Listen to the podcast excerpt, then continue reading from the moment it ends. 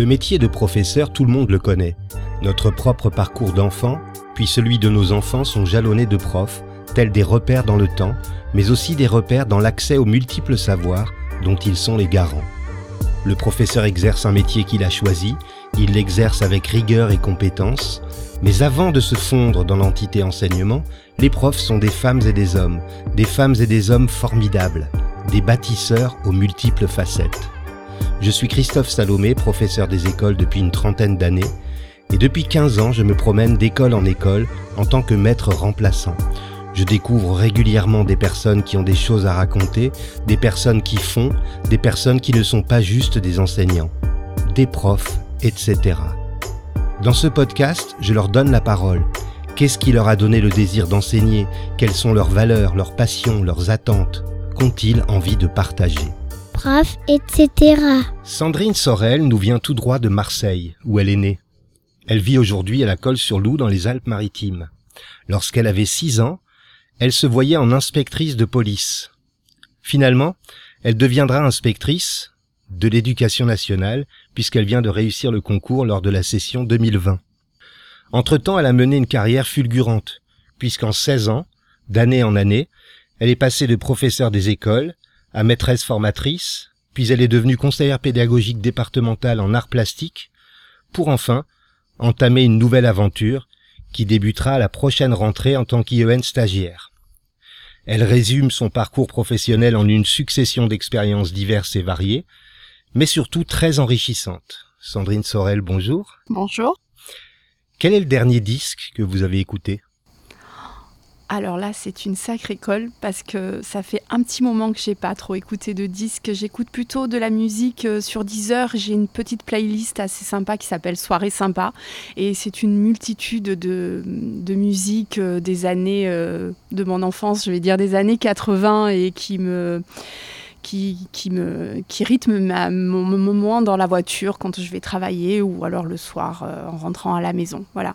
Mais de disques précis, non, j'en ai pas encore, j'en ai pas écouté depuis bien longtemps. Plutôt de la musique française, euh, étrangère, américaine alors je dirais plutôt euh, de la musique étrangère. Euh, je suis pas trop musique française des années 80. J'écoute plutôt tous les groupes. bon, on va dire Indochine, c'est peut-être un groupe français, mais The Cure, les U2, voilà, c'est vraiment les musiques qui me qui me rappellent l'époque où j'étais adolescente. On va en parler de votre adolescence. Quel regard portez-vous sur votre enfance? Sur mon enfance, euh, j'ai un regard, euh, je vais dire, par moments partagé. Je vais avoir une enfance, euh, des souvenirs d'enfance où j'allais courir dans les pieds nus, je vais dire, dans les rues de mon village lorsque je partais en vacances, où c'était des moments très agréables, vraiment sereins, de l'insouciance de l'enfance. Et puis après, il y a eu une période assez, je vais dire, compliquée dans le sens où je suis partie très jeune de chez mes parents. Je devais avoir 16 ans et je me suis assumée toute seule avec un appartement sur, euh, Marseille. Et j'étais donc autonome avec euh, bah, tout le côté... Euh, bah, l'insouciance de l'adolescence, on l'a plus, puisqu'on est obligé d'assumer des frais que l'on a, les frais annexes, les études, et puis on est seul, et voilà. Donc j'ai deux, deux, parties de mon enfance que, que je qualifie une enfance euh, agréable et vraiment euh, sereine, et puis une autre, fin euh, d'adolescence, début d'adolescence assez, assez adulte en fait, très vite devenir adulte. En tant qu'élève, quel est votre meilleur souvenir? Alors, en tant qu'élève, mon meilleur souvenir, euh, c'est euh, lorsque j'étais en CM2. Donc, j'étais euh, en classe de, me rappelle encore de, mon maître de CM2 qui était Monsieur Buzon, à l'époque, qui était directeur de l'école. Et c'était un maître d'école absolument adorable. Et on était parti en classe de neige à Villard-de-Lans. Et c'est vraiment cette période-là, trois semaines de classe de neige. Mes parents n'étaient pas aisés, donc je n'avais pas l'occasion de partir en vacances ailleurs que la Corse chez mes grands-parents. Et donc là, trois semaines en classe de neige, ça a été vraiment un souvenir, ben, j'en garde encore un souvenir vraiment faramineux, quoi, extraordinaire, vraiment prof, etc. Vous nous avez parlé de votre adolescence un petit peu influencée par le poids des responsabilités. Euh, en quoi cette période a influencé la professionnelle que vous êtes aujourd'hui? Alors, je vais dire qu'elle a influencé la professionnelle que je suis aujourd'hui dans le sens où, euh, bah, déjà, j'étais pas une. Je vais pas dire que j'étais mauvaise élève, mais j'étais pas. J'étais une élève très très moyenne au niveau euh, scolaire. Et j'ai hum, pu la chance, euh, d'intégrer un bac d'art appliqué. Donc, en fait, j'étais dans une classe jeune adolescent qui avait un parcours scolaire assez difficile et donc on n'était pas très performant, mais ça m'a influencé dans le sens où euh, euh, ça m'a permis de me rendre compte que euh, même si on n'est pas bon en maths, on n'est pas bon en français, eh bien on peut poursuivre des études et des études agréables. Et donc en fait, on peut devenir de bons élèves, puisque l'élève de collège que j'étais, sur des critères très, très moyens, eh bien je suis devenue une très bonne élève de lycée avec des études agréables. Et c'est ce qui fait aujourd'hui que dans, mon profession et dans l'enseignement et dans le contact que j'ai eu avec mes élèves, c'était vraiment me pas euh, oublier les bons, mais me centrer sur les élèves qui avaient des difficultés et euh, toujours essayer de trouver du positif dans, euh, dans, dans, dans, leurs actions, dans leurs apprentissages, parce que je sais que on peut, même si on a des difficultés à l'école, on peut évoluer, on peut avancer, et on peut faire de belles études.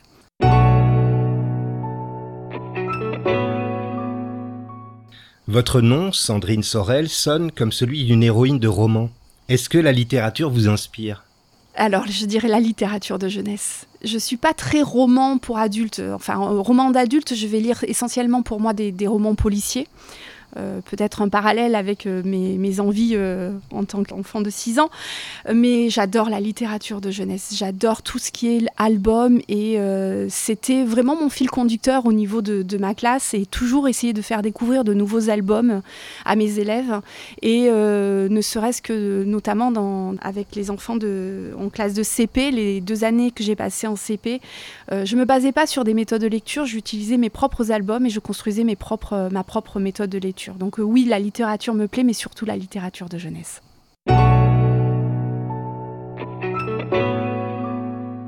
Vous avez consacré deux ans de votre vie aux arts visuels à l'école. Est-ce une façon de révéler le côté etc. de votre parcours d'enseignante? Ah, alors mon côté, etc.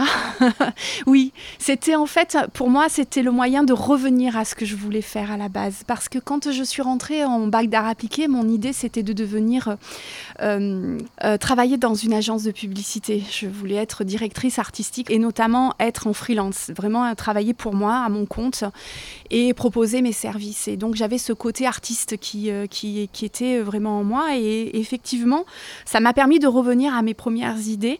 Euh, avoir ce côté euh, artiste et cette passion pour l'art euh, qui, qui me motive et qui me, qui me plaît. Prof, etc. Quand est-ce que vous avez ri aux larmes pour la dernière fois et dans quelles circonstances? Alors, ri aux larmes pour la dernière fois, ça a été avec bah, Sandrine Saavedra que vous avez interviewée il y a pas longtemps. Et c'est parce qu'on était, euh, eh bien, on était, on était chez moi en train de boire un verre toutes les deux pendant le confinement. Et parce qu'on est voisines, voisines très proches, on a le Porsche commun, donc on, se voyait.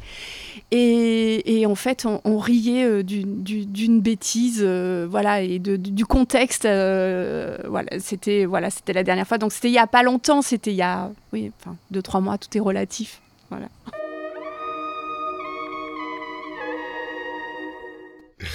Pouvez-vous me citer un moment préféré de votre journée, qu'il soit professionnel ou plus personnel? Un moment de ma journée? Euh, Le moment de ma journée, euh, c'est euh, le matin quand je me lève. Et j'ai toujours besoin de, de, temps pour moi, en fait. Et c'est vraiment le temps précieux parce que c'est celui qui me permet de, de, commencer ma journée dans le calme. Hein. Donc euh, c'est euh, le moment où je me lève et euh, je vais faire mon petit café et je me mets sur mon canapé et je sirote tranquillement mon café pour pouvoir être euh, prendre le temps de penser à cette journée, à ce que je vais faire, à comment je vais l'aborder, euh, quels sont, bah, si c'est une journée professionnelle, quels sont les rendez-vous que j'ai, comment je vais rencontrer les personnes et comment je vais planifier euh, ces moments-là. Donc j'ai vraiment, c'est un moment important pour moi, c'est vraiment le matin quand je me lève, ce temps calme pour penser à la journée et à ce que je vais pouvoir en faire. Voilà.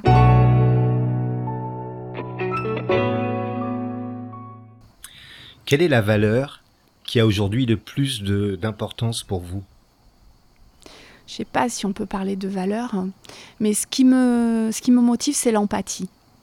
Euh, c'est vraiment l'empathie que j'ai envers les gens et euh, cette, ce, être en, mesure de pouvoir euh, prendre en compte les difficultés de chacun et avoir un regard compatissant et en même temps compatissant, bienveillant, mais tout en étant en, essayant de garder un côté moteur et de pouvoir donner une petite impulsion pour, pour, pour les gens face aux aux difficultés qu'ils peuvent rencontrer ou alors euh, pouvoir les aider dans leur motivation euh, pour pouvoir avancer dans la vie. C'est voilà, c'est vraiment ce côté-là, cette valeur-là, c'est être empathique pour pouvoir aider et motiver les gens derrière. Je sais parce que j'ai ce côté un peu euh, toujours vouloir avancer et, fonceur et donc vouloir toujours pousser les gens. Prof, etc.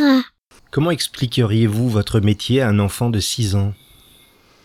Mon métier à un enfant de 6 ans? Alors j'en ai eu plusieurs. Si je vais me concentrer sur le, dernier, le de conseiller, euh, je dirais que mon métier, c'est de pouvoir accompagner, euh, accompagner les gens dans, leur évolution et euh, dans la mise en place des activités qu'ils peuvent qu'ils peuvent avoir dans la classe, et notamment les aider à faire en sorte que les élèves pratiquent des activités artistiques au sein de la classe et euh, pratique et pas pratique guidée mais euh, qui puissent laisser euh, les enfants s'exprimer à travers la pratique artistique.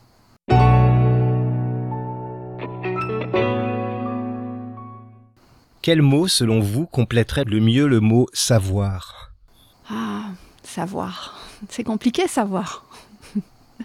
Parce que savoir, on peut savoir des choses, mais on ne peut pas tout savoir. Et je dirais que ce qui compléterait le mieux le mot savoir, c'est euh, être dans la recherche, toujours s'enrichir. Pour moi, c'est ça, c'est s'enrichir de choses qui nous passionnent et qui nous plaisent. Parce qu'on ne peut pas tout savoir et on n'a pas tous les mêmes savoirs. Quelle compétence ou capacité qui vous rend bien des services dans votre vie vous rend un peu fier? Je dirais fonceuse. j'ai une tendance à être un peu fonceuse. je, sais me freiner, mais euh, c'est ça, c'est mon côté fonceur et ne jamais rien lancer, lâcher, déterminer. Voilà. Et ça, ça me rend fière parce que ça m'a permis vraiment d'avancer, ça m'a permis d'avancer dans euh, toutes les étapes de ma vie, aussi bien personnelle que professionnelle. Euh, ce côté déterminé et fonceur m'a permis d'avancer. Et ça, c'est pour moi, j'en suis fière.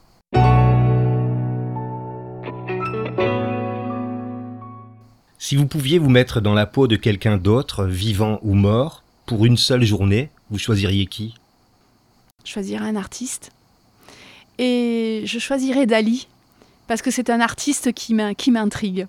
Il a un côté, euh, un côté euh, Jérôme Bosch, hein, un peu psychédélique.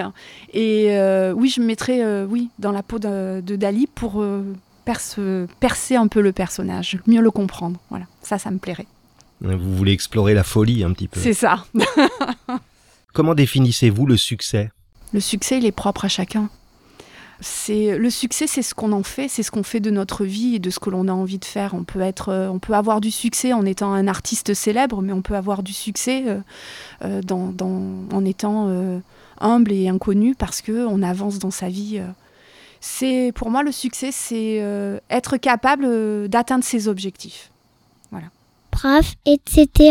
Qu'est-ce que vous vous souhaitez pour les deux prochaines années? Rester tel que je suis. Parce que je sais, c'est ce qu'on me dit, c'est qu'en prenant un poste d'inspecteur, en attendant, ça changeait. Et je souhaite pouvoir rester tel que je suis. Merci Sandrine d'avoir pris le temps de nous raconter une partie de votre histoire. Bon vent pour votre nouvelle aventure en Ardèche. Si vous avez aimé ce podcast, n'hésitez pas à vous y abonner sur les plateformes de diffusion Spotify, Deezer, Google Podcast par exemple. N'hésitez pas non plus à m'offrir des étoiles sur iTunes. Et si vous avez envie de partager votre côté, etc. avec les auditeurs, écrivez-moi à chris, c h r i s salomé-online.com s a l o m e du 6 online.com. À vendredi.